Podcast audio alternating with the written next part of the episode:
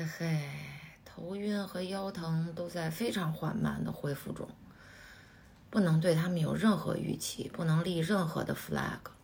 天天就是这样，哎，朝气蓬勃的，咱们就迎接每一个清晨的太阳，送走每一个傍晚的晚霞，非常充实啊。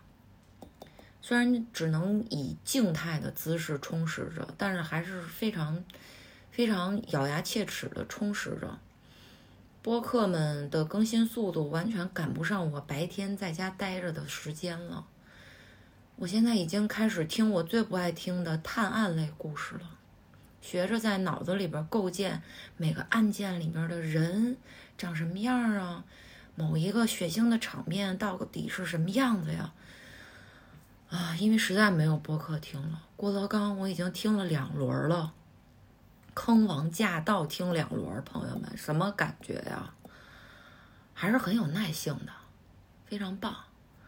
但是感觉心态好一些了，比大概一个多月之前。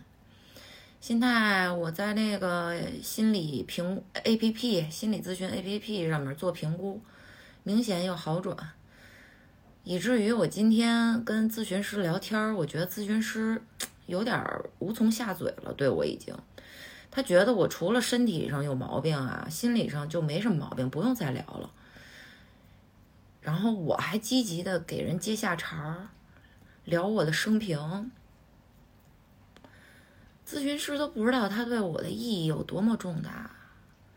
我就是说话，我现在除了嘴，我就是没有地方能动。给我一个机会，让我给你钱，然后你听我说话。也可以让我休息五分钟，我们就尴尬的待五分钟在视频里边，我也休息一会儿，不能一直说。但是总体来说，剩下四十五分钟我还是要说话。哎，生活特别的充实，非常棒。每天大概八点钟起床，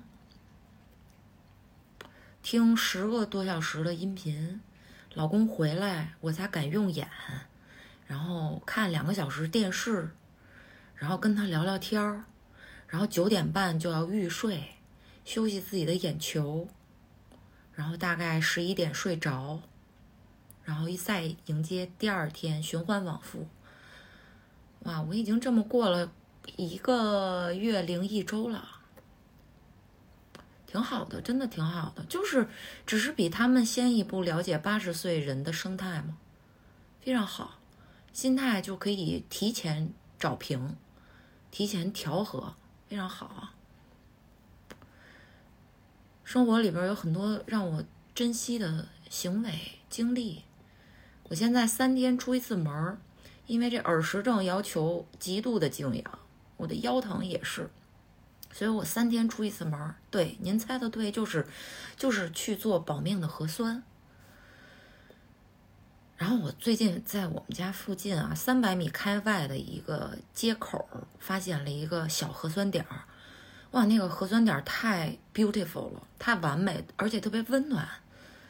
没人，就什么时候去，你前面绝不超过五个人，你就在这种人量的队排队的情况下呀，你就是 love and peace，你心态特别好。而且这条街呢，去往核酸点的这条街，我跟大家讲过，零八年冬呃这个夏奥会之前呀，是我们家门口的一条红灯区。后来因为整个北京市大改造嘛，改造就而且它也是惨，它离我们家门口那派出所太近了，所以就给取缔了。取缔以后，这个这条街延伸到的这个路口呢，它非常复杂。而且最近这几年，又路口相接的另外一条路啊，又改成了单行线，所以我很少走这条路了。但是自从我发现了这个核酸点儿以后，我就是最近这几次做核酸吧，我就是每一次我都走这条三百米的这条街，我就看看啊，现在怎么样了？大家都发展的，虽然街边就根本就没有居民了，也没有小铺了，就是就是空空如也的。这个灌木丛，我就看看这灌木丛，啊，我看看大家车停的整不整齐。这些私家车为什么又在这儿免费停车？怎么回事？然后旁边的那小快递站，我就是我我我驻足看一看，他们怎么对待那些可怜的包裹，这些对对于我来说都非常珍贵。哎，有的时候出了小区，运气不好，没有共享单车，那咱心态也平和呀，只有三百米啊，什么耳石症会被三百米仅仅三百米的路程打败？走过去，咱们就慢慢的走过去，穿着咱们全新的衣裳和鞋子，咱们的老爹鞋，咱们的 essentials，一次都没有穿过，没有机会出门，那些新收到那些衣服、鞋子、包包，咱们就每一次把。测核酸当成一个盛大的时装盛宴，咱们就捯饬起来，然后又不用化妆，大家看不到我憔悴的面容，口罩一戴，帽子一戴，哇，就是一个潮女，走出去，是不是？哎，但是有时候运气又很好，运气好的时候就会骑到自行车，哎，啪一扫这个共享单车，它就是那么智能，它就是那么便民。各种颜色的车，你随意选择都可以。你拿任何软件扫，你都能打开它，然后你就骑它，路程又非常短，只有三百米。这短短的路程，你就根本不会因为这辆车不好骑、发涩，或者那辆车车座太高了，我还要调它，或者因为下雨车座子湿了，我坐了一屁股水，你根本不会因为这些产生愤怒、产生产生情绪了。哇，太好了，这个路程，然后你就骑上它走，咱们就走起来。但是始终是因为这个骑车嘛，它速度比较快，碰到如果有这个颠簸的时候，还是要多加小心一点。所以我练就了一个新的一个神功，每一次碰到这坑坑洼洼的地带啊，就是双脚平行踩在脚蹬子上。然后用腿作为支点发力，略微抬起屁股，双手扶把。在这种情况下，我多次试验以后，对脑袋的震荡是感觉最小的，非常棒。那这个时候你就又要问了，你怎么知道哪儿有坑坑坎坎，对不对？哼，我我现在我就可以非常坦然的告诉你，我都知道。我这么多次，我这么善于观察，我这么热爱生活。每一个坑坑洼洼，我都记住了。我记住每一个沟壑之间，它们相隔的大概是七米啊，还是十一米啊，都有数。心里有一把秤，心里有一把尺，都能记住。所以我每一次都能做到提前快蹬加速，然后到这个沟壑前面，哎，屁股抬起来，给脑袋减震。但是又不会因为经历了这个沟壑，我的车子减速了，因为我提前加过速。四周的风景也非常美妙，就是空空如也嘛，就是非常美妙。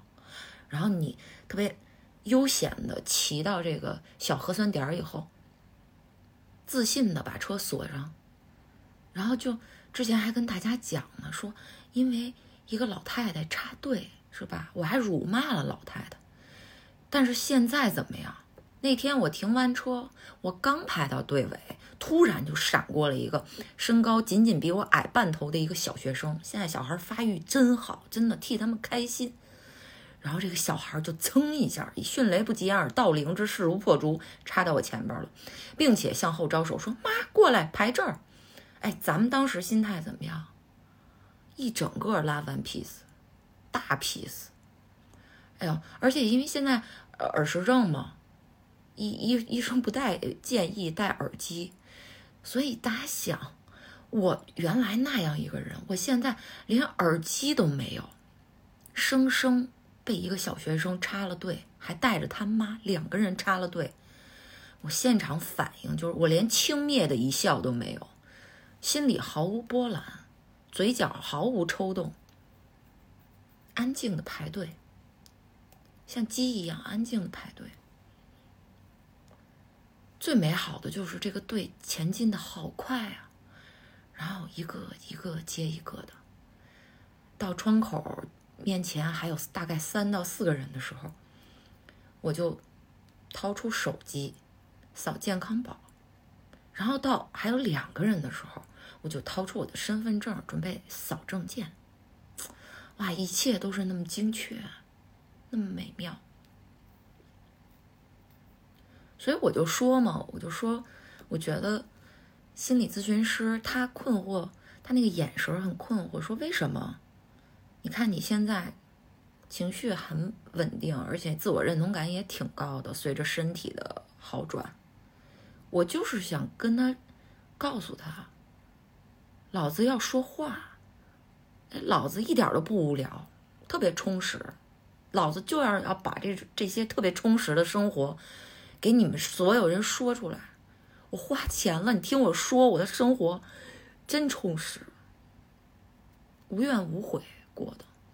而且就是他可不是第一个听我这故事的人，你们也不是，我老公才是。所以，我们这这条神奇的街，还有我每天这样。